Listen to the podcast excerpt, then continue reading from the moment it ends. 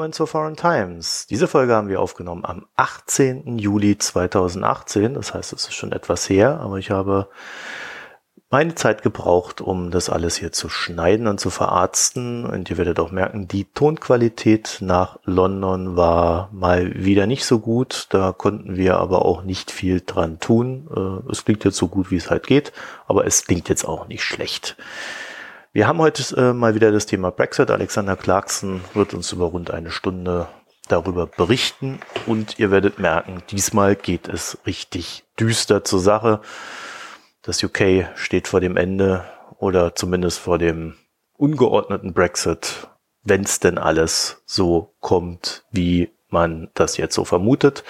Und ja, äh, hört euch einfach an. Es war wirklich, war wirklich geschockt, wie düster es diesmal zur Sache geht. Alexander Clarkson kennt ihr aus vorherigen Folgen. Er ist Dozent für europäische und internationale Studien am King's College in London. Sein Hauptfokus liegt auf den Beziehungen zwischen Diaspora-Gemeinden in Deutschland und deutschen politischen Bewegungen. Für uns ist an dieser Stelle sein Forschungsansatz besonders interessant, denn diesen nachversucht Alexander die Diaspora in Deutschland sowie das jeweilige Herkunftsland zu verstehen. Die sich daraus ergebenden Erklärungsansätze weichen im Regelfall von der rein deutschen Betrachtungsweise ab und ermöglichen uns dadurch ein erweitertes Verstehen. So, wie immer an dieser Stelle, wenn euch die Sendung gefällt, dann überlegt euch doch ein paar Bewertungen auf iTunes oder ähnlichen Portalen. Ehrlich gesagt, ich weiß immer nicht, wer da noch so welche Bewertungen äh, zustande bringt. Ähm, wenn ihr, wenn es euch über Weg läuft, einfach mal machen. Und ansonsten, wie immer, gern gesehen und das hilft uns wirklich enorm, die Spenden für die jeweiligen Folgen. Je mehr da reinkommt, desto mehr können wir produzieren. Oder wir produzieren einfach mehr, wenn wir mehr wollen, produzieren wollen und auch die Zeit dafür finden, weil das ist ja mal das Hauptproblem. Das heißt, je mehr Spenden reinkommen, desto eher kauft ihr uns auch diese Zeit.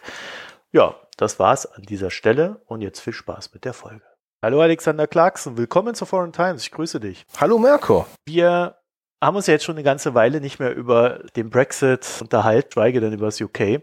Und seitdem ist ja dann doch einiges passiert. Und die letzte Wolte, die so über uns hereingebrochen ist vor ein paar Tagen, war, dass Theresa May sich durchgesetzt hat gegen die Brexiteers. Sie hat ein, ja, man könnte, ich glaube, das Codewort dafür ist Bino, Brexit in Name Only, hat ja. sie durchgesetzt. Und danach sind Boris Johnson und David Davis zurückgetreten. Also einmal der Außenminister und einmal der, ich glaube, Brexit-Minister. Ist das wirklich ein ja. eigener Ministerposten? Ne? Uh, Department for Exiting the European Union, auch bekannt in Großbritannien als DEX-EU. DEX, okay. DEX-EU's Midnight Runners, faktisch. Okay, ja, was ist denn da passiert? Wieso, äh, wieso setzt sich die Frau May durch und dann springen doch alle irgendwie ab? Naja, es ist eben gerade das Problem, dass sich die May an sich entscheiden musste. Sie musste eben entscheiden zwischen ein Modell, Beziehungsmodell mit der EU, wo es eher wie Kanada ist oder jetzt Japan, wo man zwar ein ziemlich breites Freihandelsabkommen hat, aber der Zugang in Schlüsselmarktbereiche ähm, erheblich behindert wird und dass der volle Zugang, weil es keine Zollunion dann mehr geben würde, einfach durch viele Grenzkontrollen verlangsamt wird. Und damit Just-in-Time-Modelle, der gesamte Strukturen, um dem sich die, gerade die britische Industrie aufgebaut worden ist, der gesamte Zugangsstrukturen, über den die gesamte britische Finanzsektor aufgebaut worden ist im, im, im, in Beziehung mit Europa, dass die nicht mehr funktionieren würden und dann, dann radikal umstrukturiert werden würden. Und der, die andere Option war eben diese Norwegen-Option, dass Großbritannien zwar politisch aus der Union austritt, aber immer noch in der Binnenmarkt bleibt und immer noch ein, eine Zollunion mit der EU bewahrt, die zwar auf der einen Seite keine große Umstrukturierung der britischen Industrie, Wirtschaft und Gesellschaft brauchen würde, aber auf der anderen Seite ist es nicht so weit wie Brexit in Name Only. Es würden schon sich gewisse Sachen ändern. Aber mindestens diese Möglichkeiten, Freihandelsabkommen, eine unabhängige Handelspolitik zu, zu führen, nicht mehr möglich wäre. Und da, da hat um diese Entscheidung hat sich eben May ähm, gewindet, weil natürlich es zwei Probleme gibt. Das erste Problem ist, dass die Brexit-Befürworter im, im, im, in, bei der Volksabstimmung, bei der Referen beim Referendum versprochen haben, dass sich alles ändern wird und nichts ändern wird. Sie haben versprochen, dass Großbritannien aus der EU austreten wird und eine unabhängige Handelspolitik werden wird, dass alles schön und gut und super sein würde, aber sich nichts im Alltag ändern würde. Und das ist natürlich nicht möglich, wenn man aus dem Binnenmarkt ähm, austritt. Äh, auf der anderen Seite, und das Problem ist, May hat versucht, sich diese Illusion aufzubewahren, weil es natürlich schwierig ist, den britischen Wähler zu erklären, dass am Ende, dass es doch nicht äh, geht, dass man beides haben kann. Und am Ende hat sich dafür entschieden, eben für eine Option, die zwar so ge getan hat, als ob es Freihandelsmöglichkeiten offen hat, neue Handelsmöglichkeiten offen hält, aber am Ende, wenn man genauer ansieht, was sie da vorgeschlagen hat, war es ziemlich klar, dass sie einfach eine andere Sprache sucht für den Binnenmarkt und eine andere Sprache sucht für eine Zollunion. Eine unheimlich kompliziertes System um eigentlich diese Umstrukturierung der britischen Gesellschaft und Wirtschaft zu umgehen. Und da kommt natürlich die zweite Frage hinzu, dass das natürlich alles erschwert, ist eben die irische Grenzfrage. Dass aus dem ganz spezifischen politischen Kontext von Nordirland äh, ein Versuch gemacht wird, zentral zur Politik Nordirlands ist eben, dass es keine Grenzkontrollen gibt, dass es keine eine völlig offene Grenze gibt zwischen Nordirland und der Republik Irland und dem irischen, irischen Staat. Und dass natürlich ein Austritt aus dem Binnenmarkt und der Zollunion zu Grenzkontrollen führen wird, was natürlich ein, die Hälfte der nordirischen Pro, äh, Bevölkerung als Provokation sehen würde und womöglich zu Gewalt und ein Rückkehr zu den alten Zuständen in Nordirland führen könnt, könnte. Und da hat sich eben äh, Theresa May auch wieder mal in, in eine Sackgasse manövriert, weil sie hat, weil sie versprochen hat, ja, diese Freihandelsabkommen, diese neue Handelspolitik, diese Unabhängigkeit ist möglich, aber es ist möglich, auch ohne Kontrollen an der irischen Grenze, was nach WTO-Regeln und jegliche äh, Frage des internationalen Handelsrechts natürlich völlig falsch ist. Am Ende hat sich May beim Checkers Plan für einen Plan entschieden, das als Ausgangspunkt schon in Richtung zum Soft Brexit, zum Binnenmarkt Brexit führen würde. Und das hat sie so gemanagt am Tag. Sie hat es hingekriegt, dass alle zugestimmt haben, aber innerhalb von 24 Stunden haben die Kern, zwei Kern Brexiters im Kabinett haben sich dann umgedreht und gesagt, nein, das ist eben der erste Schritt zum Binnenmarkt Brexit, das tragen wir nicht. Und seitdem gibt es eigentlich im britischen Parlament absolutes, absoluter Chaos. Wie hat sie denn das überhaupt hinbekommen, die Zustimmung zu bekommen? Naja, so klassisch Theresa May. Sie hat die alle eingeladen zu Checkers, die hat die einfach über mehrere Stunden einfach mit Details überrollt. Sie hat die in der Ecke manövriert.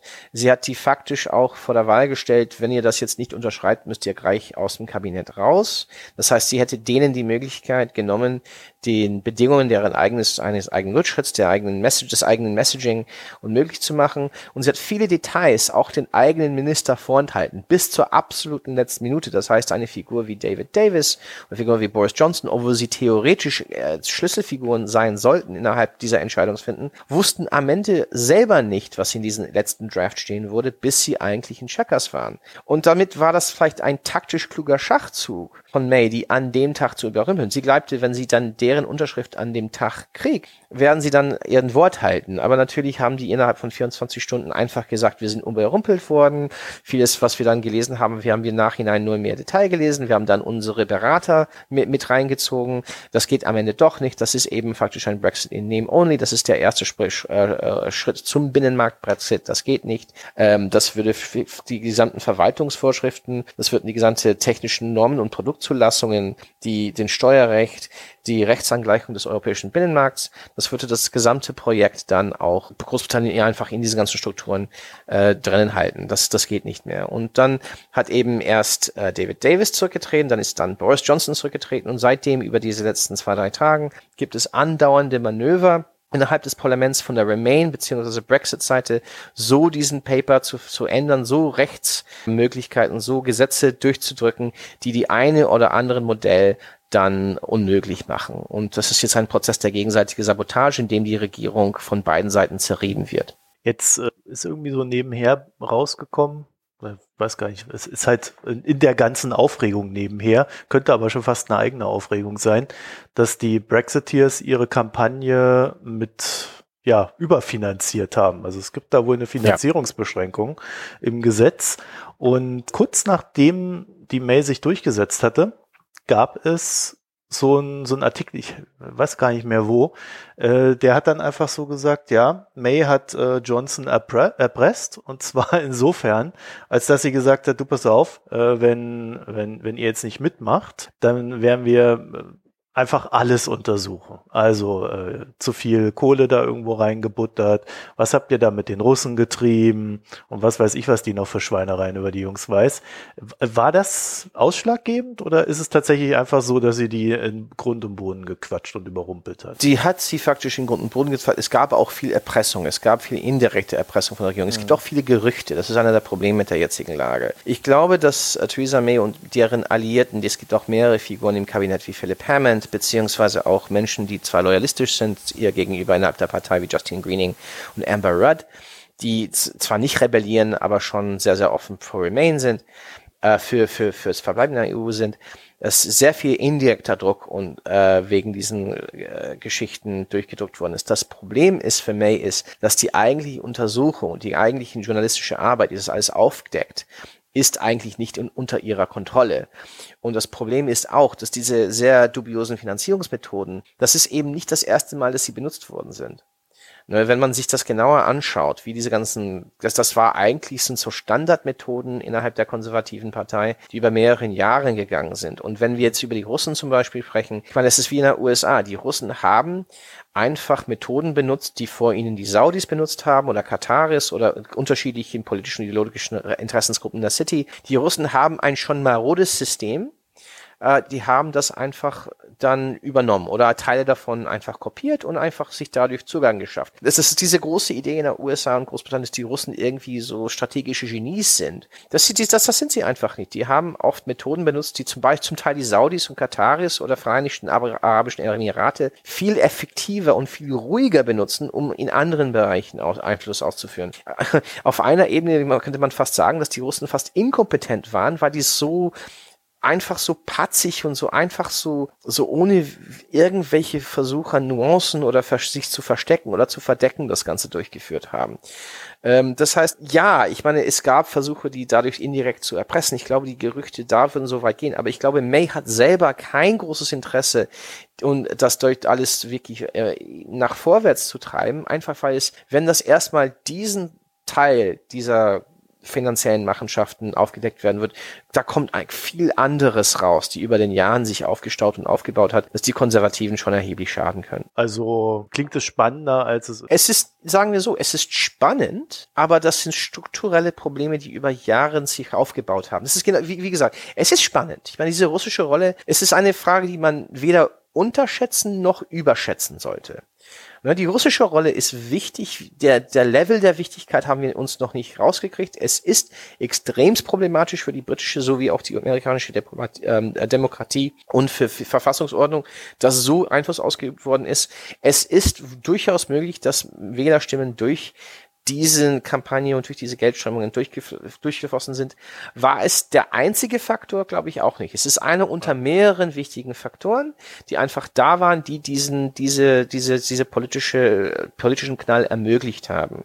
Es muss untersucht werden, die Russen müssen auch unter Druck gesetzt werden, aber es ist nicht so, als ob sie selber entscheiden waren. Es gab viele andere Netzwerke, die an diesen Finanzflüssen beteiligt waren, zum Beispiel Netzwerke aus der amerikanischen konservativen Rechte, aus dieser überreiche rechte äh, äh, Milliardäre in den Staaten, die ein, ein ideologisches Projekt durchführt, durchführt haben. Es gibt sehr alte Netzwerke in der City. Es gibt auch Geld aus den Vereinigten Emira äh, äh Arabischen Emirate, das extrem dubios da irgendwie mit reingeflossen ist. Und das ist einfach nur möglich gewesen, weil es schon eine extremst korrupte Struktur war, die sich über Jahre gewachsen hat, seit den späten 80ern, wenn es um diese Parteifinanzierungsfrage geht und gerade bei den Konservativen. Bei Labour sind andere dubiosen Netzwerke auch beteiligt worden, aber die sind nicht notwendigerweise aus dieser Ecke, die eben Brexit betreiben wollten, betreiben wollte. Da spielt zum Beispiel nehmen wir nehmen wir ein, eine Stiftung eine wichtige Rolle, dessen das noch untersucht werden muss. Die, die die Institute for Economic Affairs, das ist eine Stiftung, die seit 30, 40 Jahren geht und ein ne extrem neoliberales Projekt vorantreibt und die sind oft spielen eine zentrale Rolle. Viele von den Leuten aus dem Legatum-Institut, auch eine sehr wichtige Stiftung, die hier eine sehr dubiose Rolle gespielt hat, sind jetzt zu, beim IEA, beim Institute for Economic Affairs. Da ist eben vieles, das sich über Jahrzehnte Jahrzehnte aufgebaut hat. Ich glaube, May hat schon irgendwie versucht, Druck auszuüben. Das Problem ist, das ist auch für May eben ein stumpfes Schwert, weil sie, wenn sie das zu offen macht, dann dreht sich vieles auch gegen sie und andere Figuren in der Party halt, die durchaus für den Verbleib in der EU sind. Okay, jetzt hat May äh, dann so im Anschluss an die ganze Geschichte ein White Paper rausgegeben. Ich habe es lesen müssen, weil ich, ich habe gerade die, die, die Einwanderungsteile lesen müssen. Es ist eine überkomplizierte, es ist eben, da ist irgendetwas schon ein bisschen verzweifelt daran an, an diesem Paper, wenn man es durchliest. Weil man, es gibt ganze Teile, die, ich meine, es gibt zum Beispiel, wenn es um die Zollunion geht, um das so ein bisschen zu paraphrasieren, da gibt's, die haben das auch auf Deutsch, um, ja, es gibt jetzt eine deutsche Übersetzung, die Fakt, die das ist eine so schlechte Übersetzung, das ist sowas von peinlich, unglaublich. Das kann, können jetzt Deutsche in Deutsch lesen, aber es ist so eine Art wie Übersetzung von jemand, der im ersten Jahr seines Undergraduate uh, German Studies Kurs ist und das irgendwie sein, sein Abitur, britisches Abiturdeutsch irgendwie da ist es wirklich so schlecht. Und das ist auch äh, für mich bezeichnet, einer des, des, Amateurhaften an diesen ganzen Versuch, den Brexit vor, vorzubereiten. Aber egal. Wenn man den White Paper, Paper liest, ist es, ist, gibt es etwas schon extrem Verzweifeltes dran. Zum Beispiel, wenn man jetzt den Zollunion nimmt. Das fängt so an, wo es sagt, weil wir aus der EU austreten, müssen wir aus der Zollunion ähm, austreten. Was eh sowieso eigentlich falsch ist. Man muss, wenn man aus der EU ist, muss man eben nicht aus der Zollunion austreten.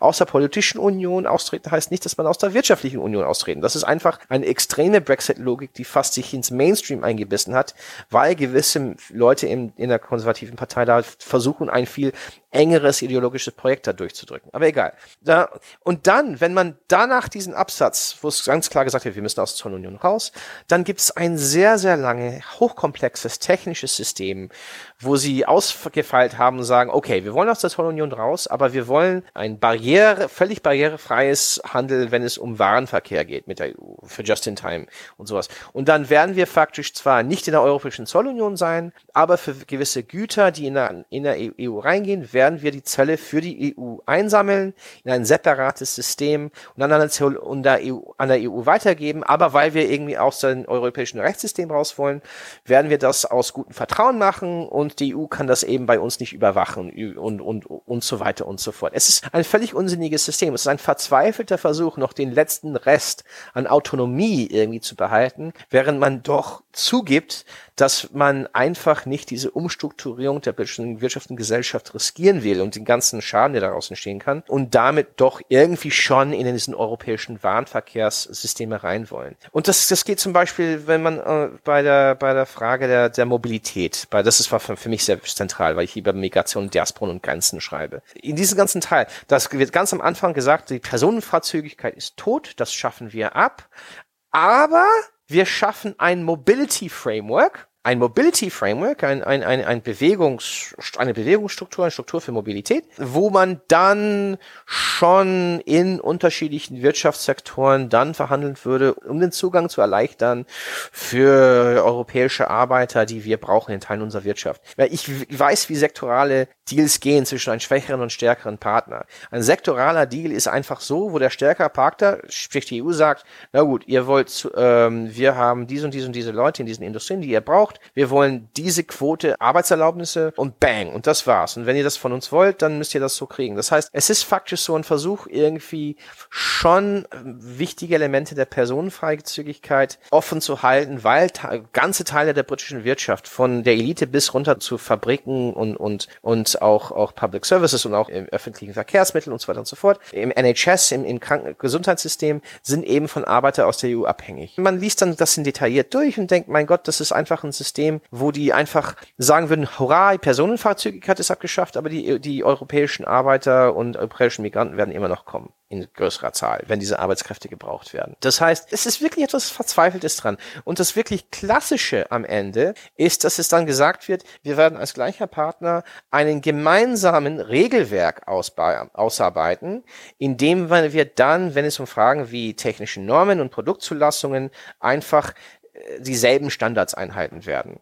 Was faktisch Binnenmarkt ist, weil am Ende, wenn man das wirklich so an sich anschaut, ist EU der viel stärkere Partner und realistisch gesehen, wenn es um ein gemeinsamer Regelwerk geht, wird es einfach so sagen, die Briten werden sagen, es ist ein gemeinsames Regelwerk, aber die werden faktisch alles abschreiben von der EU, weil sie nicht eben die Macht und die Möglichkeit haben, ihren Standards auf den Europäern aufzudrücken. Es ist, wie gesagt, es ist ein Versuch, irgendwie diese, diesen Gesicht zu wahren, zu sagen, wir sind immer noch autonom, aber doch, wenn man das dann einfach auseinander nimmt, das ist einfach der erste Schritt zurück ins Binnenmarkt. Es ist ja folgerichtig, dass die Brexiteers sagen, okay, das können wir überhaupt nicht mittragen. Nee, ich meine, in der Hinsicht haben sie recht. Die haben völlig recht. Ich meine, die, es, es gibt viele Menschen von der Remain-Seite, die frustriert sind, die einfach in der EU bleiben wollen, ne, und für, für dem das alles zu schlecht ist und das sind alles, dieser Vorschlag wird also auch in, in, in Brüssel nicht überleben. Ich meine, die EU hat schon gesagt, ich meine, man spricht mit vielen Leuten, gerade auch in Berlin, die einfach sagen, wissen Sie was, ich meine, wenn die Briten ins Binnenmarkt wollen, dann sollen sie das einfach sagen ne, weil das, diese Systeme sind zu komplex. Da gibt's nicht für uns immer noch nicht die mögliche, die nötigen Mittel zur Überwachung und zur Übersicht und zur gegenseitigen ähm, äh, äh, Verwaltung, äh, Verwaltungsharmonisierung. Es muss irgendwie in gewissen Bereichen auch europäisches Recht gelten, sonst, sonst geht das einfach nicht. Und da haben die Europäer auch recht. Die sagen, das ist ein System, das so nicht funktionieren kann. Es wäre einfach, würde die Tür eröffnen für, für lauter Manipulationen und Schmuggelmöglichkeiten, weil es so überkomplex ist. Aber für, auf der anderen Seite ist es ganz ganz klar, May hat einfach gesagt, sie hätte einfach sagen können, nee, wir machen Freihandel und dann brauchen wir, bauen wir nur Zollschranken auf und gegenseitige Kon Kontrollen und das war's dann auch. Aber sie hat einfach nicht den Mut zu sagen, dieser voller Brexit heißt die völlige Umstrukturierung der Gesellschaft und Wirtschaft. Nee, wir wollen doch irgendwie diesen barrierefreien Zugang zu europäischen Märkten haben. Und ja, okay, dann werden wir, müssen wir irgendwelche Systeme aufbauen, die, wo die Briten doch Vorschriften und Teilen des europäischen Rechts mit einintegrieren. Aber das, das, das will sie einfach nicht direkt sagen. Das ist eben das, das, das Kümmerliche an diesem Dokument. Dass es ein Versuch ist, faktisch die Realität umzuschreiben. Immer noch versuchen, diese Illusion der Autonomie aufrechtzuerhalten, während in Realität ist es am Ende der erste Schritt zu, in, in, zurück ins Binnenmarkt. Ich meine, dass, wenn das ein Anfangspunkt von einem Verhandlungsprozess ist, wird die EU einfach nur sagen, nee, das geht nicht, das geht nicht, das geht nicht, abwarten und dann werden die Briten weiter gewissen Bereichen bis zur Personenfreizügigkeit kapitulieren. Wie die, wie die Schweizer das gemacht haben, immer wieder seit 2014. Und das ist eben, eben das Problem. Das, das Problem für die Remain, die Pro-EU-Seite Seite Großbritannien ist, dass dieses, ähm, dass dieses äh, Dokument eben zu kompliziert ist und nicht weit genug geht Richtung Binnenmarkt. Mhm. Und das Problem für die Anti-EU-Seite, für die Brexiters ist, dass dieses, dass dieses Projekt zu weit geht Richtung Binnenmarkt. Und zwischen diesen beiden Positionen hat man gerade im Parlament gesehen, in den letzten zwei, drei Tagen, wird diese Regierung auseinandergerissen. Ne, das war das, und das ist eben, die, die May, wenn die, ich meiner Meinung nach, wenn die May einfach ins Binnenmarkt bleiben will, dann sollte, muss sie das einfach offen sagen und einfach damit mit der Spaltung der Partei rechnen. Und das Problem ist, sie will eben nicht diese Spaltung der, der eigenen Parteien. Sie will nicht die Premierminister sein, die die, die die Spaltung der Konservativen verursacht hat. Aber diese Spaltung passiert sowieso. Und wenn sie nicht den Mut aufbringt zu machen, wird das jemand anderes, anders machen. Entweder ein Kandidat aus der Baxter-Seite oder ein Kandidat aus der Pro-EU-Seite in, in der eigenen Partei. Ich muss sagen, ich sehe das irgendwie auch nicht. Es wäre sicherlich schöner, wenn sie sich einfach entscheiden würde, weil dann ja. kann man auch einen ordentlichen Kampf führen, aber so langsam geht ja dann auch die Zeit aus, auch in ja. diesem sich nicht entscheiden. Aber es gibt ja noch eine Opposition oder ist die völlig abspenstig gegangen? Die Opposition wird oft kritisiert, weil die gerade auch von der, gerade von der Pro-EU-Seite. Die Opposition hat ein, ein ideologisches Problem, ein parlamentarisches Problem und einfach auch ein, ein Machtproblem. Und das, das ideologische Problem ist, dass große Teile der Partei, die große Mehrheit im Parlament sowie die große Mehrheit der Mitglieder haben keine Probleme mit der Zollunion.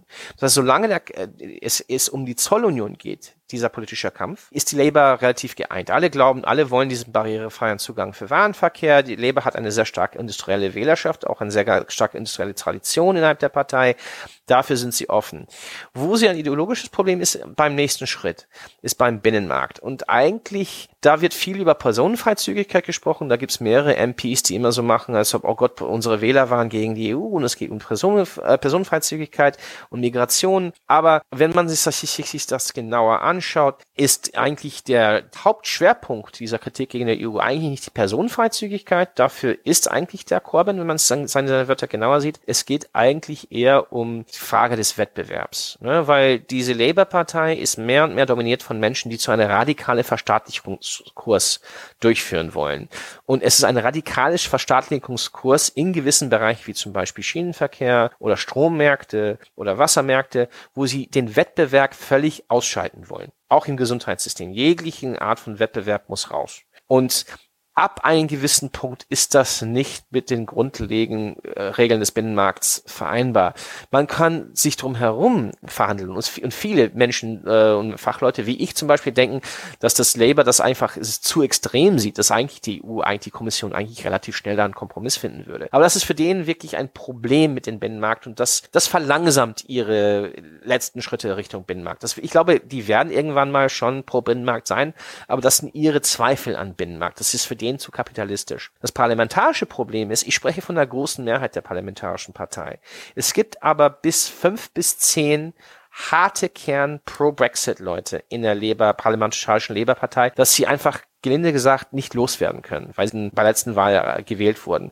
Und die bei diesen Schlüsselwahlen zum Beispiel immer wieder, wenn Labour alle MPs gegen den letzten zwei Versuche, diesen eher binnenmarktfreundlicheren Aspekte des White Papers zu sabotieren. Die, die, das, die waren auch erfolgreich von den Anti-Brexit-Leute aus unterschiedlichen Gründen. Aber die große Mehrheit der Labour-Partei stimmt immer für Binnenmarkt- und Zollunion freundlichen Kurs, abgesehen von diesen acht, fünf bis zehn MPs, die zum Teil auch innerhalb der eigenen Partei geächtet sind. Aber die werden die einfach nicht los. Und das heißt, Labour kann nicht in volle Mannstärke vieles aufhalten, weil sie einfach immer, es fehlt immer diese fünf bis zehn Stimmen, die faktisch für die andere Seite. Diese, das sind fünf MPs zum Beispiel bei der letzten Wahl, die faktisch Theresa May im Macht gehalten haben. Das, das ist das Wahnsinnige. Und das letzte Problem ist ein Machtproblem, ist schlicht und einfach, dass im britischen System kann Labour als Opposition wenig beeinflussen.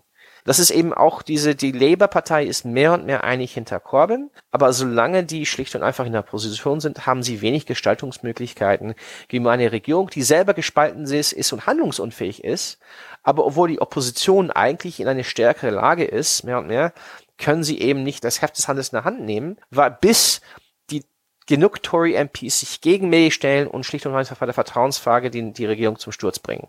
Deswegen hat Labour auch einfach begrenzte Gestaltungsmöglichkeiten, um diesen kommenden mögliche Katastrophe abzuwenden. Das klingt irgendwie nicht danach, als ob sich das im Bilde irgendwie auflösen kann in irgendeiner Form. Naja, das, der, der britische Staat wird langsam handlungsunfähig. Es ist wirklich krass zu betrachten.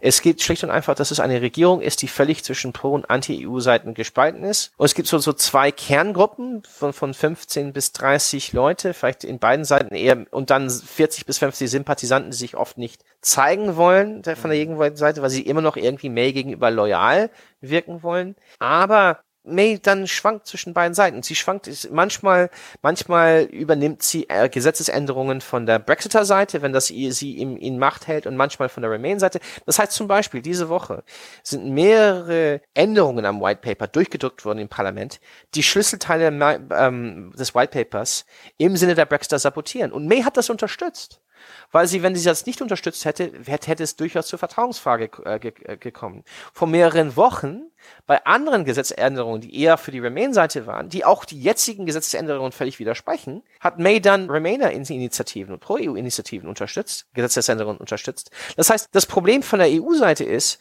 die EU-Seite konfrontiert nicht nur eine gespaltene Regierung, aber eine Regierung, die immer wieder Gesetze durchdrückt oder Gesetzesänderungen durchdrückt, die die letzte Gesetze äh, Gesetzesänderung völlig widersprechen. Von der europäischen Seite sehe ich nicht, wie Brüssel mit einer solch gespaltenen Regierung, einen handlungsunfähigen Staat überhaupt irgendwie zu einem positiven Verhandlungsergebnis kommen kann. Brüssel kann einfach nur sagen, nein, wir können einfach die Kohärenz der EU-Institutionen, des EU-Systems, die Grundlagen des Binnenmarkts können wir nicht in Frage stellen, weil der Binnenmarkt ist die fundamentale Grundlage von alles anderem, vom Euro zu Verteidigungsintegration zu, das ist der, die Grundlage, das ist alles, was das, das gesamte System zusammenhält. Wir können einfach die Kohärenz nicht gefährden, wenn wir die, diese vier Freiheiten des Binnenmarkts irgendwie aufteilen und einfach die Briten, äh, Brosinenpickerei bei den Briten ermöglichen. Das geht schlicht und einfach nicht. Aber dass die Frage ist, natürlich gibt es vielleicht vielleicht da Möglichkeiten, wenn die Briten einfach näher an Binnenmarktmodell rankommen, durch eine gewisse Sprache, durch gewisse Kompromissmöglichkeiten, die Briten wirklich näher an System ranzubinden. Zum Beispiel wie etwas ähnliches wie, wie, wie diesen, diesen quasi Binnenmarkt, wie das faktisch mit den Ukrainern existiert. Das irgendwie, das ist eigentlich ein Binnenmarkt und am Ende, wenn man das genauer ansieht, haben die Engl die Ukrainer sind zwar nicht Personenfreizügigkeit, aber die haben faktisch vollen Zugang zum europäischen Arbeitsmarkt. Und es ist genauer ansieht, wie das alles organisiert wird durch, durch Visaliberalisierung, gewisse bilaterale auch, auch, auch Maßnahmen, die von der Kommission auch mit, mit, mit verhandelt worden sind mit Polen und Deutschland und so weiter und so fort. Es gibt ja gewisse Möglichkeiten, im Binnenmarkt zu sein, ohne und so zu tun, dass man immer noch autonom ist, wenn man nicht autonom ist. Aber ich meine, die Briten müssen sich bewegen und sie können sich nicht bewegen, weil sie faktisch eine handlungsunfähige Regierung hat und einen, einen völlig erstarrten Staat, das in keine Richtung sich bewegen kann und sich nicht entscheiden kann. Und ich weiß nicht, was Brüssel da machen soll. Ich, ich, ich, ich bin da selber ein bisschen sprachlos, inwieweit die EU und die deutschen, deutsche Regierung damit umgehen. Was, was, die, was die EU und deutsche Regierung überhaupt machen kann, um, um da irgendwie Bewegung in der ganzen Sache zu bringen. Das hört sich ja Wahnsinn an, was du mir erzählst. Also ich hatte ja irgendwie so die Ahnung, dass es schlimm ist, aber äh, spätestens als ich gelesen habe, dass äh, man mittlerweile schon Essensvorräte bunkert, auch staatlicherseits, um sich auf einen Hard Brexit vorzubereiten. Das war um die Brexiteers irgendwie. Äh, ganz ehrlich, es wird vieles von der Regierung gesagt und es gibt viel, vieles von Pläne gesprochen, aber es gibt kein, es gibt keine ernsthafte Planung.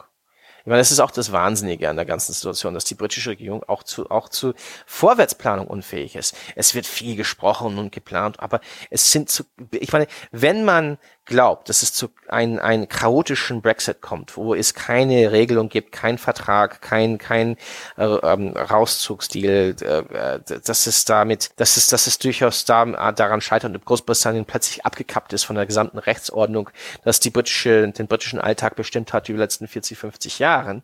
Ähm, man würde denken, dass man schon ab, sagen wir Juli 2016 drüber nachgedacht hätte und dafür geplant hätte, aber es sind keine konkrete oder starke Planungen da. Da, da. da ist es wenig vorbereitet worden. Und dann sprechen sie über Essensvorräte und, und Vorschläge und Tipps, aber da ist nichts. Ich meine, was ich von der EU-Seite verstehe, ist, dass sie haben, die EU hat faktisch so eine Art Übergangsplan, wenn die Briten völlig handlungsunfähig sind, wenn die EU einfach sagen, so, ihr habt ein Jahr, jetzt haben wir eine Übergangsregelung, bang, in diesen, diesen, diesen Bereichen, in diesen Wirtschaftsbereichen koppeln wir euch sowieso ab, weil es überhaupt nicht geht, aber wenn es um so äh, Flüge geht und, und Schiffs- und Autoverkehr und, und Medizinvorräte und, und das, was man für Krebsbehandlungen braucht, ja gut, dann werden wir schon äh, vielleicht da eine Übergangsregelung finden. Aber es wird schon brutal sein, wenn die Briten, wenn es bei, bei der britischen Seite schief geht. Aber ich sehe nicht, was die EU machen kann. Die EU kann nicht die strukturellen Grundlagen des Binnenmarkts aufteilen, um die Briten einen Gefallen zu tun. Weil das schlicht und einfach die gesamte Struktur des Systems gefährden würde.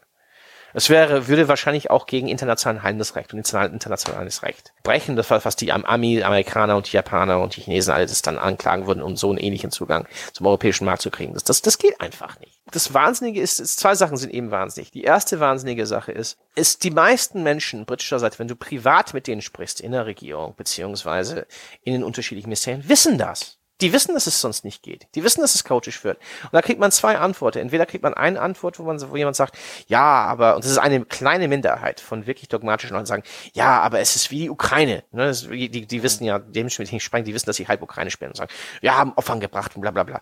Ich sage, ja, die Ukrainer haben Opfer gebracht, aber das waren 10.000 Tote und das ist nicht wünschenswert für diese Gesellschaft. Und das ist auch unnötig. Und die andere Antwort von der großen Mehrheit ist, ja, aber wir können nichts tun, weil wir Angst haben davor für irgendeine Wählerrevolt oder Protest oder wir wissen was, nicht, was wir tun können. Oder für mich das oft frustrierendste ist, gerade konservative Leute, weil die Labour-Leute sind schon ganz offen und wollen einen neuen Kurs, die, die sind einfach frustriert aus anderen Gründen. Aber das frustrierendste für mich ist eigentlich die Konservativen, die sagen, ja, aber wir wollen die Partei nicht zerstören. Der Partei über, für denen ist Partei faktisch wichtiger als das Land. Für den ist die Partei das Land. Ja gut, ich habe ja da ein grundsätzliches Verständnis dafür, dass man sagt, man, man möchte die äh, Partei oder damit ja auch die Parteistruktur und die äh, Staatsstruktur im Hintergrund ja grundsätzlich erhalten. Aber dadurch verhandlungsunfähig zu werden, zerstört ja auch so ziemlich genau das, was man da ja, zu erhalten. Ja, die Partei ist gespalten. Es wäre ehrlicher, wenn die Konservativen sagen würden, mhm wir sind keine kohärente Partei mehr, wir, wir sind zu 60 Prozent so nationalistisch, autonomistisch, so eine Mix von merkwürdiges Mix von neoliberal, aber radikal autarkisch nationalistisch, was völlig im Widerspruch aufläuft, aber das ist eben äh, die, die Grundlagen der, der Brexiter Ideologie und 40, 45 Prozent sind äh, proeuropäisch, äh, relativ liberal, mindestens binnenmarktfreundlich. Schon skeptisch gegenüber die politische Union, aber Wirtschaftsunion und Binnenmarktunion kein Problem. Das ist, ich glaube, es, ich glaube, es gibt ein, zwei Parteien und die, die, die andere Partei ist nicht nur notwendigerweise völlig pro EU, aber für europäische Integration in Wirtschaftsfragen. Da wäre vielleicht mhm. diese Norwegen-Option vielleicht die ehrlichere. Ne? Und vielleicht würde sie eher die Mainstream-Meinung in Großbritannien eher reflektieren. Aber die, dieses, diese 40 Prozent, 45 Prozent der Konservativen sind völlig gegen jegliche Abkopplung von diesem europäischen Wirtschafts, Wirtschaftsraum.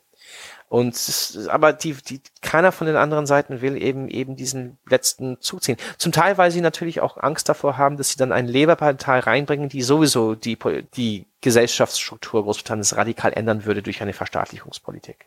Okay, jetzt muss, das muss ich erstmal verdauen, Alex. Das ist, das ist, was ich meinte vorhin, wo es das, das zweite Wahnsinnige ist, wenn ich dann mit deutsche Kollegen spreche und Leute in Berlin, die ich kenne persönlich und so, die aber auch da gewiss in diesen Bereichen arbeiten. Und die intellektuell verstehen sie schon, wie chaotisch es in Großbritannien ist. Aber die meinen immer, naja, aber die Briten werden zur Vernunft kommen und es ist ein vernünftiges Land und es ist ein vernünftiges Volk und bla bla. Ich bin ich sage nein, das ist jetzt völlig ideologisch. Das ist faktisch ein ideologischer Kulturkampf. Und das ist nicht so als rationales Prozess von rationale Verhandlungen zwischen Interessensgruppen zu sehen. Das ist jetzt weit, weit weg von jeglichen, jeglicher wirtschaftlicher politischer Rationalität, obwohl natürlich rational ist ja auch ein problematischer Begriff, aber ich hoffe, dass die Zuhörer wissen, was ich damit meine. Okay, jetzt haben wir in der letzten Folge ziemlich viel über Nordirland gesprochen. Also nebst der ganzen Problematik, dass man ja ohnehin noch nicht weiß, in welche Richtung es geht. Gibt es denn in Sachen Nordirland und äh, der Grenze zu Irland eine sich andeutende Lösung oder hängt das auch noch in der Schwebe? Das hängt in der Schwebe. Das ist auch einer von diesen Sabotageversuchen der Brexiter. Völlig unverantwortlich. Einer dieser Gesetze, die sie durchgedrückt haben, macht es rechtlich unmöglich, das ist jetzt ein Gesetz am Montag, da gab es einen Riesenkampf, Mehrheit von drei, Riesenkampf von beiden Seiten.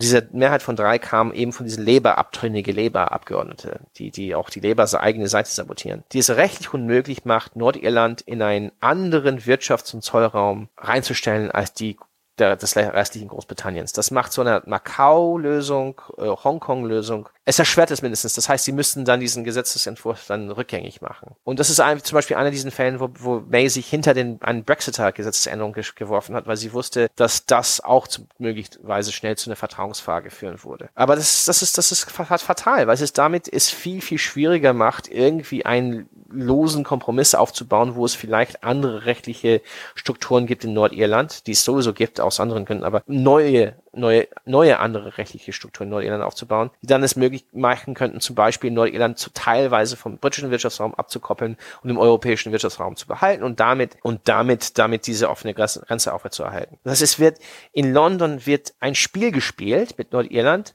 das, wo es eigentlich nicht um Nordirland geht, aber es ist eigentlich um einen Machtkampf innerhalb der konservativen Partei. Und das ist extremst verantwortungslos. Weil, das ist jetzt die zweite Faktor, in Nordirland selber steigt jetzt die Gewalt. Und da ist ein Warnschuss gewesen. Am 12. Juli, 11. 12. Juli ist die Tage, an dem die irischen Unionisten, sprich zum größten Teil Protestanten, die Eroberung Irlands oder Wiedereroberung Irlands durch Cromwell und dann wieder durch William Wilhelm III den dritten äh, feiern. Nur äh, der Battle of the die, die Boyne-Schlacht im späten 17. Jahrhundert, äh, das da gefeiert wird, war auch ein Fall, wo die gesamte irische katholische Elite und Gesellschaft ermordet wurde oder zerstört wurde. Da gab es mehrere verlorene Schlachten und es gab ein, ein ja, Massenmord geht vielleicht ein bisschen weit, aber die eine völlige Zerstörung der alten irischen Gesellschaft. Das heißt natürlich, die irischen Nationalisten seien das als, sehen das als Moment der Versklavung. Während die ähm, Protestanten oder die Unionisten sehen das als Moment der, des, des, der in ihren Augen endgültige Bindung Irlands ähm, an britischen Zivilisation und Kultur. Und das wird von der protestantischen Unionisten, unionistischen Seite dann gefeiert durch, durch militarisierte Märsche, durch große äh, Osterfeuer, durch Feiern und so weiter und so fort. Und das sehen die Nationalisten als Provokation. Es kommt jedes Jahr zu Gewalt. In den letzten Jahren, und es wird immer so sein, es ist, gibt, es ist eben einer von diesen Flashpoints, die es immer wieder gibt. So eine Art äh, konfessionales 1. Mai. Und das Problem ist, in den letzten 20 Jahren, ein Teil des Friedensprozesses war, dass es natürlich immer Gewalt gab, so diese Idee von den beiden Seiten, okay, wir müssen die Jugend ein bisschen, ja, müssen sich ein bisschen Dampf ablassen, aber nach ungefähr acht, neun, zehn Stunden, zwölf Stunden, dann haben sich die, gab informell, gerade gegen, gegenüber ehemalige Terroristen oder so, der für jetzt für den Friedensprozess ist, von beiden Seiten haben sich dann angerufen, da gab es informelle Verhandlungen und da wurde, ging, war schnell Ruhe. Dieses Jahr ging das Ganze vier, fünf Tage lang. Dieses Jahr gab es auch Waffengebrauch, Bomben, Belfaster Flughafen musste dicht, ma dicht machen. Und nicht, weil die alten Veteranen von der IRA beziehungsweise von den unionistischen Terrorgruppen äh, nicht versucht haben, da zu schlichten, es ist weitergegangen, weil die jugendlichen Radikalen von beiden Seiten nicht zugehört haben, gerade von der nationalistischen Seite. Und es ist kaum jetzt Berichte raus, wo einfach diese alte Leute, die einst Autorität hatten, runtergerufen haben, auch Drohungen ausgeübt haben, gesagt, jetzt Jungs, aufhört, ne, wir wollen jetzt ein friedliches Neulernen, jetzt habt ihr einen Spaß gemacht, jetzt aus. Und die jugendlichen Radikalen, die mehr und mehr zu diesen kleinen Splittergruppen, die immer gegen den Friedensprozess waren, gesagt haben, äh, ihr könnt euch ins Knie und so weiter und so fort. Wir machen weiter, weil diese Arschlöcher nicht zu trauen sind, gerade von der nationalistischen Seite, von der pro-irisch, pro-katholischen Seite. Wir können eben dem britischen Staat nicht mehr trauen. Äh, diese Protestanten ziehen uns irgendwie, wollen jetzt eine Grenze hochziehen. Jetzt müssen wir zeigen, wer hier die Macht hat. Und das hat, ist in, darin gemündet, dass Jerry Adams wie, und Bobby Story, das sind zwei Menschen, die einst in der IRA oder IRA nahe waren oder in der IRA waren, in diesen High Command waren, die aber eine Schlüsselrolle gespielt haben im Friedensprozess, die jetzt Mainstream-Politiker sind für Shane Fein, die zwar, das zwar für die Wiedervereinigung Irlands ist, aber durch, jetzt durch friedlichen, nicht mehr durch gewalttätige Mittel. Sinn Fein ist eben der Mittel, in dem sich die alte IRA sich ins Mainstream gebracht hat und auch damit eine Grundrolle gespielt hat in, in die Befriedung Nordirlands. Zwei Bomben sind hochgegangen. Eine, eine Bombe bei Jerry Adams und eine Bombe bei Bobby Story. Und die sind, das waren nicht Bomben von Protestanten, das waren Bomben höchstwahrscheinlich von der eigenen Seite, von Menschen aus der eigenen Seite, die, die den Friedensprozess sabotieren wollen. Und das heißt, es ist eine sehr gefährliche Atmosphäre. Es gibt mehr und mehr Menschen die im Mainstream der katholischen Gemeinde, auch eine kleinere Gruppe von Protestanten, die meinen, weißt, wissen Sie was, wir wollen keine Gewalt mehr, wir wollen jetzt Wiedervereinigung mit Nordirland, mit Irland, vielleicht ist schon was drin. Und in den extremeren Teilen der nationalistischen Gemeinde gibt es ein völliges Vertrauensverlust in der britischen Gesellschaft, in, in der britischen äh, Regierung. Wir können die nicht mehr trauen, die wollen jetzt uns verraten, die wollen uns jetzt rausziehen, die wollen jetzt eine Grenze bauen. Was es auch schlimmer macht, ist, es gibt extremere Zeilen innerhalb der unionistisch-protestantischen Gruppen, auch innerhalb der DUP, was die Hauptpartei ist bei den Unionisten, die durchaus eine Grenze haben, die, die sagen das nicht offen, aber immer wenn, wenn sie sagen, na ja gut, wenn eine Grenze kommen muss, dann, ne, wir sind eben ein Teil Großbritanniens. Ne? Und da kommt schon durch, und das da ist, glaube ich, auch durchaus eine Möglichkeit, dass die DUP sich spalten wird, weil obwohl die DUP immer extremst pro-unionistisch ist, gibt es große Teile der DUP, die keine Grenze haben wollen, die auch keine Gewalt mehr haben wollen, die auch Ruhe haben wollen. Aber es gibt schon Elemente in der unionistischen Geme Gemeinschaft und womöglich auch ein oder zwei Leute, die MPs für die DUP sind, äh, Abgeordnete im, im Parlament in London, wo man hier immer, immer wieder gef das Gefühl kriegt, dass dieses, diese radikale Anbindung Nordirlands an Großbritannien wichtiger ist als die offene Grenze. Und das, ja, und das ist, weißt du, was mich wirklich geärgert hat und vielen anderen ist, das war ein Riesenwarnsignal. Es hat sich wieder alles nach vier, fünf Tagen beruhigt. Äh, es gibt auch Gerüchte, dass die alten Veteranen dann wieder mit Waffen aufgetaucht haben gegenüber den Dissidenten, die, die Anti und gesagt haben, Leute, wenn ihr wirklich weitermacht, dann werden wir euch vor der Polizei erwischen. Und dann war wieder Ruhe. Aber es zeigt, dass sie es wieder so weit gehen mussten, um wieder Disziplin reinzubringen in den eigenen Reihen. Zeigt es, dass womöglich die Radikalen, die immer gegen den Friedensprozess waren, plötzlich Auftrieb kriegen gegenüber die alten Veteranen, die ein bisschen Ordnung gehalten haben in, in informeller Zusammenarbeit mit der Polizei, die neu, völlig neu reformiert wurden, viel mehr Katholiken hat selber, was auch wichtig ist für, für, fürs Friedensprozess. Dass deren Macht und Einfluss, ihre Möglichkeit, vieles einzudämmen, schwindet, gerade auf der nationalistischen Seite, weil die jetzt langsam sich verraten fühlen von der Situation in London. Nur, weil eben Trump in England war, weil eben es auch wegen diesem White Paper in London ein riesen Konflikt war, weil David Davis und Boris Johnson zurückgetreten sind, weil sie alle sich zerstritten haben in der konservativen Partei, hat kaum jemand, vielleicht mit Ausnahme von zum Beispiel die wenigen Journalisten, obwohl ich auch New Statesman kritischer war, auch New Statesman, das am, am ersten das alles berichtet hat, es für zwei, drei Tage nicht gemerkt und ist verspätet angekommen. Aber da muss ich denen, denen recht geben, den New Statesman Leute, die waren vielleicht die einzigen mit Stephen Bush, die gesagt haben, hallo. Und ein oder zwei äh, Journalisten vom Guardian und vom BBC. Aber die Großteil der Medienlandschaft in London, Großteil der politischen Landschaft in London, haben das nicht mal gecheckt, was los war, bis es, bis es wieder, wieder, wieder, wieder aus war. Das heißt, in London ist so überrollt von den eigenen Krisen und von der eigenen Krisensituation, dass sie nicht sehen, was in anderen Teilen des Landes sich zuspitzt. Auch in Schottland. Da spitzt sich auch etwas sehr, sehr Gefährliches für den Zusammenhalt Großbritanniens zu. Aber das wird kaum in London beachtet, weil alle auf das Parlament hier gucken, alle auf diesen Krieg innerhalb der konservativen Partei. Labour kann eigentlich wenig ausrichten, hat eben diese acht, fünf bis zehn abdringende MPs, die die Labour-Position immer wieder sabotieren. Das ist einfach auch eine Situation, wo mehrere Krisen, mehrere Knackpunkte im britischen System jetzt, jetzt plötzlich verflochten sind durch diese Brexit-Krise. Mhm. Und jedes Krise in einen Teil des Landes verstärkt die Krise in einen anderen Teil des Landes. Aber oft wird vieles übersehen und nicht gesehen, bis es zu spät ist, weil gerade die Regierung so auf den eigenen Partei, internen Parteikampf fixiert ist. Ja gut, aber kann man ihr das vorwerfen, wenn sie ohnehin kurz vorm Zusammenbruch steht? Ja, aber wie, wie gesagt, ja. Ich, ich, auf der einen Seite ist es vielleicht intellektuell verständlich, dass Menschen, ich meine, es gibt natürlich in einer solchen Situation gewisse Grenzen. Ein, ein Staat und ein, ein, eine Regierung. In, und in einer solchen Krisensituation, ich glaube nicht, dass Großbritannien irgendwo in der Nähe vom postsowjetischen, ich, will, ich mache diesen Vergleich rein strukturell. Nicht, ich glaube nicht, dass Großbritannien irgendwo in der Nähe von dieser Krise der 90er Jahre in der ehemaligen Sowjetunion kommt. Aber strukturell, ich meine, wenn man jetzt den Zusammenbruch der UdSSR sieht und diese Eliten in Moskau sieht, man kann da einen Vergleich ziehen, indem man sagt, es gab so viele Krisen an, am Ende und die zentrale Führung so überwältigt worden ist, dass sie am Ende die zwei Sachen, die, die am Ende doch die UdSSR abge abgekillt haben, nicht sehen haben können, weil sie überwältigt waren mit anderen Ereignissen. Also die zwei Schlüsselereignisse waren das, was sich im Baltikum aufgebaut hat und ganz am Ende, als die Ukrainer gesagt haben, nee, wir ziehen nicht mit, nicht mit, wir wollen raus.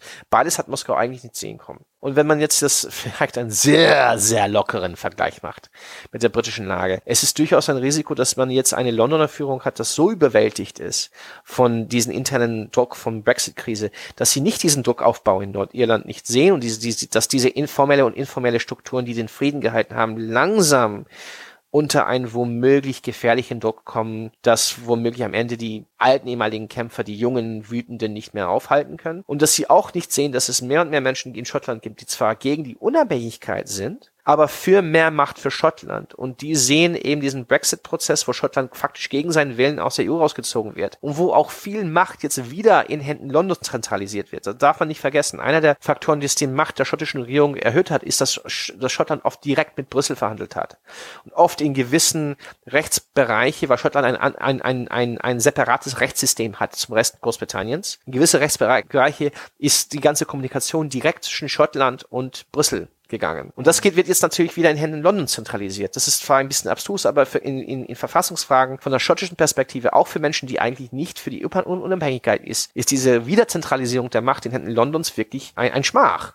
Ne, für die schottische Kultur, für die schottische politische Identität und so weiter und so fort. Und da braut sich etwas Gefährliches auf, weil das wird in London auch kaum beachtet. Ist das nicht vielleicht auch ein Problem der Medien? Also die BBC ist ja zum Beispiel unter Druck geraten, weil ihre Berichterstattung über ja, den russischen Einfluss auf den Brexit und auch die dahinterstehenden Aufdeckungen, die es jetzt gab, äh, also wir haben halt einfach nicht sehr gut berichtet, nicht sehr ausführlich. Und äh, so ploppen ja überall gerade, glaube ich, auch im UK so die Medienkritiker wieder auf, ja. verstärkt auf. Spielt das schlichtweg mit rein in diese Politik des Nichtsehens oder gehören die zu sehr zum System? Wo ich die BBC nicht kritisiere, ist ja ein regionalen Journalistenberichterstatter. Der, die BBC ist auch wie der ARD zum Beispiel sehr, sehr stark auf regionaler Ebene. Das heißt, wenn du in Nordirland bist oder in Schottland bist und die regionalen Berichterstattung der BBC siehst, die ähm, Zuschauer oder die, die Zuhörer in, und diese Website-Leser in Beziehung in Schottland und Nordirland sind sehr gut informiert über die Krise im eigen, in der eigenen Region. Das Problem ist, die Leute, die die Entscheidung treffen über wer im Gesamtland, in der Gesamt-UK, Gesamtvereinigten Königreich alles hört, die Entscheidungen über auf die nationale Ebene Berichterstattung kriegt, das wird in London getroffen. Und da gibt es zwei Probleme, die ich zum Beispiel sehr zusammengekommen sind. Gerade weil es eine sehr, sehr starke regionale Berichterstattung gibt in der BBC, ist oft so die Entscheidung in London, naja gut, die Schotten, die, die, die, der, der, das Publikum in Schottland oder in Nordirland, die werden das sowieso hören über die regionale Berichterstattung, das müssen wir nicht national bringen. Das zweite Problem ist, dass, wenn es um das Brexit an sich, ist, dass die BBC selber so eine Art, eine Selbstvertrauenskrise hat. Ich glaube, die BBC hat selber nicht, die, nicht den, den Sieg der, der Brexit-Befürworter hervorgesehen. Haben wir eigentlich sehr wenig Leute, auch sehr viele Leute auf der Pro-Brexit-Seite haben nicht diesen Sieg vorausgesehen. Und ähm, ich glaube, in den ersten Jahren nach Brexit gab es so eine interne Krise, weil BBC will zwar auf der einen Seite objektiv sein oder mindestens objektiv wirken, auf der anderen Seite sieht es auch als sich selber als Repräsentanten der britischen Volksseele. Und da gab es irgendwie so eine Phase, wo sie dachten, mein Gott, es gab 17 Millionen Leute in diesem Land, die für Brexit gewählt haben. Das haben wir irgendwie vielleicht nicht ordentlich widerspielt. Vielleicht müssen wir auch diese ganz andere politische Sicht, vielleicht müssen wir das eher reflektieren, weil das viel näher kommt an der Seele Großbritanniens. Und die kamen damit auch unter erheblichen Druck, was sie natürlich nicht so stark reflektiert haben, ist, dass durchaus 48 Prozent der Bevölkerung pro EU war und das in gewissen Regionen äh, die, dieser Prozentsatz in einer, in einer strukturellen Mehrheit war. Aber die BBC hat, ist genau wie die Regierung faktisch zerrieben worden. Die ist zu Brexit-skeptisch für die Pro-Brexit-Leute und zu wenig Brexit-skeptisch für die Anti-Brexit-Leute. Und das führt, glaube ich, auch innerhalb der BBC bei Entscheidungsträger, die vielleicht vor der Brexit-Wahl durchaus Risiken nehmen wollten, zu einer Risikoscheu lieber neutral wirken, lieber keine Kontroverse in den Weg gehen. Oft gibt es vielleicht gewisse sehr einflussreiche Moderatoren in wichtigen Nachrichtensendungen, die entweder pro Brexit oder anti-Brexit sind, denen lieber nicht in der Soße picken, weil man nicht so nicht als als zentrale Führung irgendwie als für die eine oder andere Seite seid. Das heißt, gewisse ähm, gewisse Sendungen sind auch rabiat. Es gibt ein oder zwei BBC Nachrichtensendungen, die sehr trotz der ganzen Medienkritik schon sehr Brexit skeptisch sind, anti-Brexit sind und es gibt andere Nachrichtensendungen in BBC, die wirklich wirklich diesen Today-Programm mit John Humphreys, das ist eine zentrale Nachrichtensendung, schon sehr, sehr pro-Brexit sind. Und da, das ist auch eine, eine es gibt faktisch ein, eine, eine Angststarre in der Führung der BBC, irgendwie als darf in diesen, dass die, die BBC dann auch zerreibt. Ne? Weil, weil die einfach Angst haben davor, irgendwie für, für die eine oder andere Seite parteiisch gesehen zu werden. Und das heißt, die gewinnen nicht. Ich glaube, zum Teil diese, diese russische Frage ist zum Teil auch dadurch entfallen, weil man am Anfang war es Gerüchte, am Anfang waren es unterschiedliche Bruchstücke. Wenn man die Ukraine kennt oder anderen Krisen gesehen hat, kann man, kann man das durchaus viel, viel eher einordnen. Das ist so dieser klassische Fall, wo das, wo, wo, wo es gewisse, gewisse Bereiche, wo die Russen sehr viel Einfluss ausüben und auch nicht und wo sie entscheidend sind und wo auch nicht. Aber es war eben diese Angst, irgendwie etwas, das noch Gerücht war, was noch nicht ein völlig durcharbeitetes äh, Story war. Angst war irgendwie, das zu früh rauszubringen und dann von der Pro-Brexit-Seite irgendwie als Verräter oder Pro-EU oder als, als, als äh, Wahnsinnige irgendwie dargestellt zu werden. Das heißt, die haben zu lange gewartet, dann haben andere wichtige Gruppen wie Guardian oder Times das irgendwie rausgebracht, Zeitung hat das rausgebracht und dann ist BBC hinterhergehängt, aber dann zu spät und dann oft sehr, sehr langsam. Und das sieht dann eigentlich auch schlecht aus. Ne? Aber es ist, ich glaube, weniger, weil die irgendwie pro oder anti-Brexit sind oder von den Russen übernommen oder was auch, auch, auch für Verschwörungstheorie gibt. Aber es ist dieselbe Angststarre, die den Staat erfasst hat. Ne, diese, diese Unfähigkeit, Entscheidungen zu treffen, weil man nicht weiß, wie das wie, wie, wie, wie der Publikum das irgendwie das aufnehmen würde, wird und, und auch diese Angst für die eine oder andere Seite äh, Partei zu nehmen, weil man damit irgendwie sich nicht, weil man irgendwie versucht, sich immer noch über die Verhältnisse zu halten.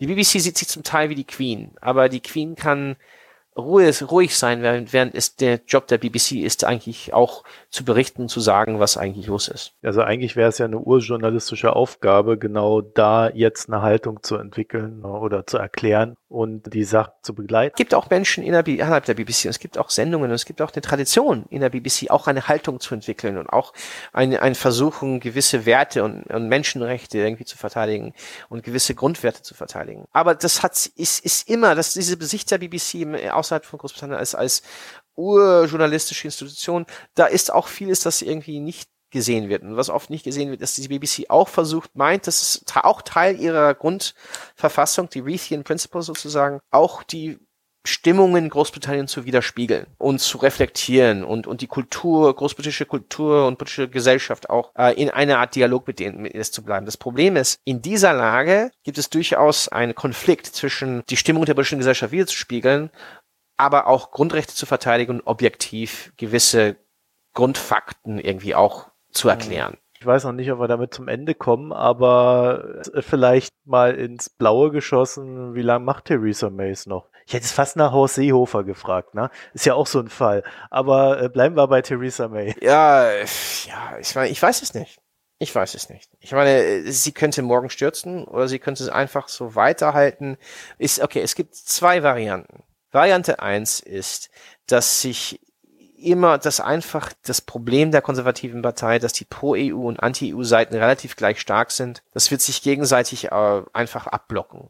Und damit, das so, das, deswegen ist Theresa May so lange an der Macht geblieben, weil die eine Seite will die, wenn, wenn sie stürzt, dann ist es durchaus möglich, dass jemand aus der einen oder anderen Seite die Parteiführung übernimmt. Zu, zum jetzigen Zeitpunkt sieht es eher wie ein Baxter aus. In anderen, vielleicht in ein paar Monaten, wird es wahrscheinlich eher jemand aus der Remain-Seite, aus der Pro-EU-Seite. Aber deswegen will keiner irgendwie am Ende sie abschießen, weil der, das, der, der Angst ist, dass A, jemand aus der anderen Seite innerhalb der Partei die Führung übernimmt und B, wenn es wirklich schief geht, gibt's Neuwahlen und dann gewinnt Corbyn. Ja, das ist der, das ist die Angst, dass die gesamte Konser Konservative, weil da, weil, weil wenn Corbyn gewinnt, ist es das Ende der alten Thatcher-Ordnung. Die zweite Variante ist, dass am Ende die eine oder andere Seite die Schnauze voll hat und glaubt, dass es so weit gegangen ist, dass sie ohne May ihren ideologischen Projekt durchdrücken können und wenn sie schnell genug handeln, Kontrolle über die Partei übernehmen können. Faktisch wie, wie, wie leninistisch, ne? dass man plötzlich sagt, okay, May, wenn wir gut genug vorbereitet sind, können wir May aus ähm,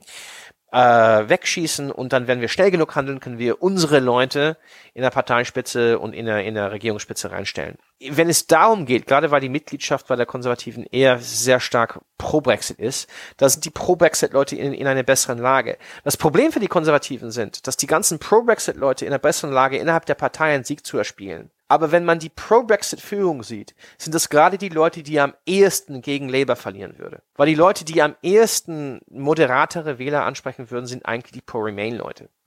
Und das ist auch das Wahnsinnige dran, dass die Leute innerhalb der konservativen Partei, die Pro-Brexit sind, viel eher die Kontrolle über die Partei übernehmen wollen, weil die eher die diese Grundaktivisten der Partei, die 150.000 Grundaktivisten der Partei reflektieren, aber wenn sie dann gegen Corbyn antreten würden, würden sie wahrscheinlich katastrophal die Wahl verlieren. Ja, und das ist auch, wo die Remainer-Leute das vielleicht abkommen.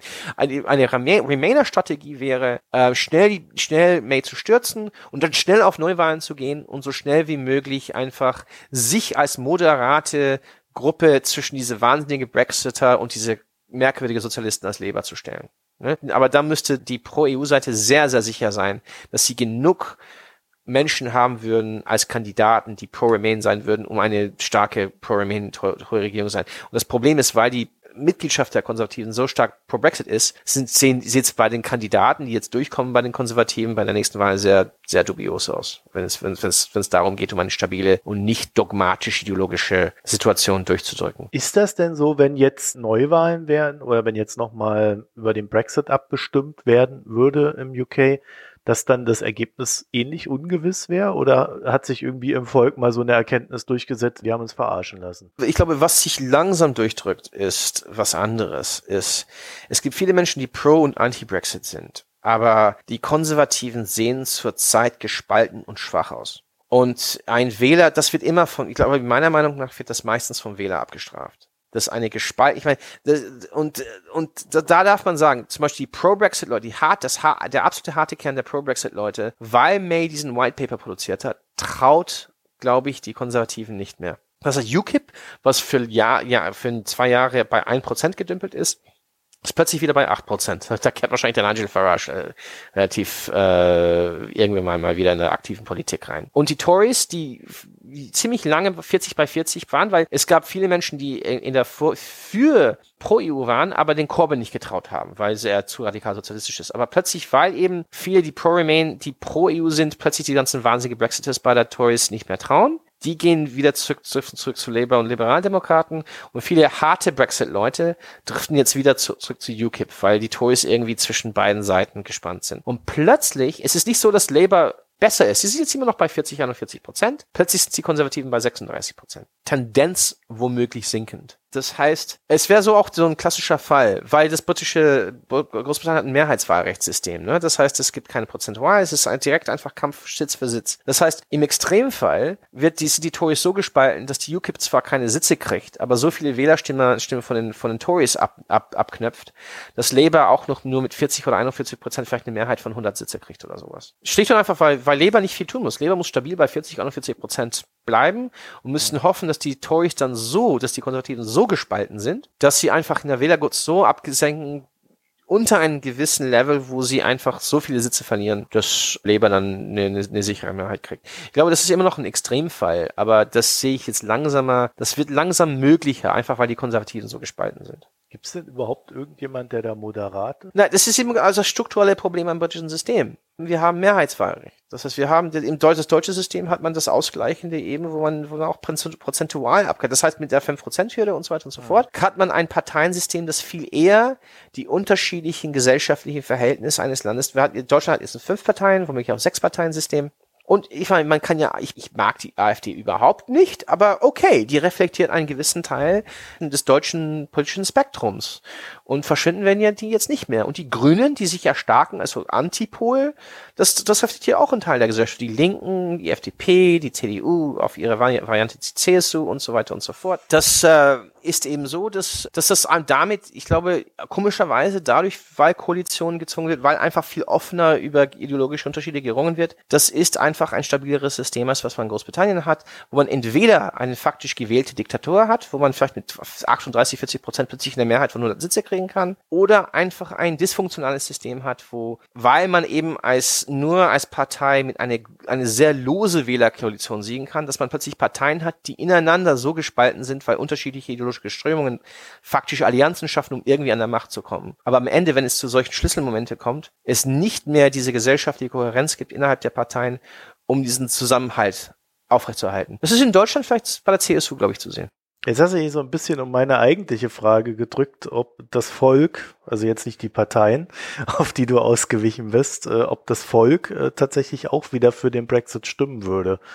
Also ob das Volk ebenso gespalten ist wie die Politik, damit würde die Politik ja eine Realität widerspiegeln, ja. also wäre es ja auch fair äh, in sich betrachtet, äh, oder ob ähm, ja, es tatsächlich andersrum ist. Naja, ich glaube, das ist auch immer noch eine offene Frage. Da, da, weil da, ich, ich habe ein bisschen spekuliert bei May, da habe ich keine Ahnung. Zurzeit ist es immer noch so, dass es vielleicht, der Remain ist ein bisschen mehr ein Vorteil, die Pro-EU-Seite ist immer ein bisschen, ein bisschen im Vorteil, aber ähm, äh, die, die Pro-EU-Seite ist ein bisschen im Vorteil, aber ja, ganz ehrlich, habe ich keine Ahnung. Ich glaube, wo man durchaus eine, eine klare Mehrheit kriegen würde, ist für die Binnenmarktoption, für den Austritt aus der politischen Union. Eine Situation, wo vielleicht Großbritannien sagt, ähm, okay, ihr wollt wegen innerhalb der Eurozone auch jetzt mit Verteidigungsintegration, auch mit Integration in anderen Bereichen, mit der Stärkung des Europäischen Parlaments, das führt zu einer engeren politischen Union. Das geht für uns ein bisschen zu weit. Wir können mit ein, vielleicht eingeschränktere Autonomie, eingeschränktere Kontrollmöglichkeiten bei Fragen, weil natürlich, natürlich, die EU ist immer im Vorteil gegenüber Norwegen und Schweiz und so weiter und so fort. Aber die müssen eben nicht, die, die werden eben nicht mit in der Währungsunion oder Schengen oder und so weiter und so fort. Da werden sie nicht reingezogen. Wir, wir, wir sind so weit ins, in, in, integriert, wie wir es noch können. Wir wollen jetzt nicht mehr weiter. Und wir treten jetzt wir, wir nehmen jetzt die norwegische Lösung. Ich glaube, das wäre schon mehrheitsfähig. Ich glaube, es gibt viele Menschen, die auf der Pro-EU-Seite sehr enttäuscht wären, aber am Ende sagen würden, okay, wir sind dann immer noch Teil diesen europäischen Systems und es, äh, es gäbe dann äh, ziemlich viele Leute auf der, der Leave-Seite, die dann sagen würden, okay, wir wollen zwar aus der EU raus, aber wir wollen nicht diese völlige Umstrukturierung der Gesellschaft durchmachen. So, ja, Alex, das wäre, Al ja. Äh, so, so danke Alex. Kinder ja. und Telefon. Ich würde ja. sagen, äh, wir, wir haben jetzt genug Warnsignale bekommen. Jetzt ist, jetzt ist langsam Schluss. Ja. Ich, ich würde sagen, ich danke dir für das Gespräch. Ja, danke. Wir werden das ja äh, dann gegebenenfalls nochmal vertiefen, wenn wieder ein paar Neuigkeiten raus sind. Dann genau. machen wir wieder ein Update. Und in dem Sinne, euch vielen Dank fürs Zuhören und dir, Alex, wie gesagt, vielen genau. Dank für deine Zeit. Bis Vielen Dank. Bis dann. Tschüss. Bis dann. Okay, tschüss.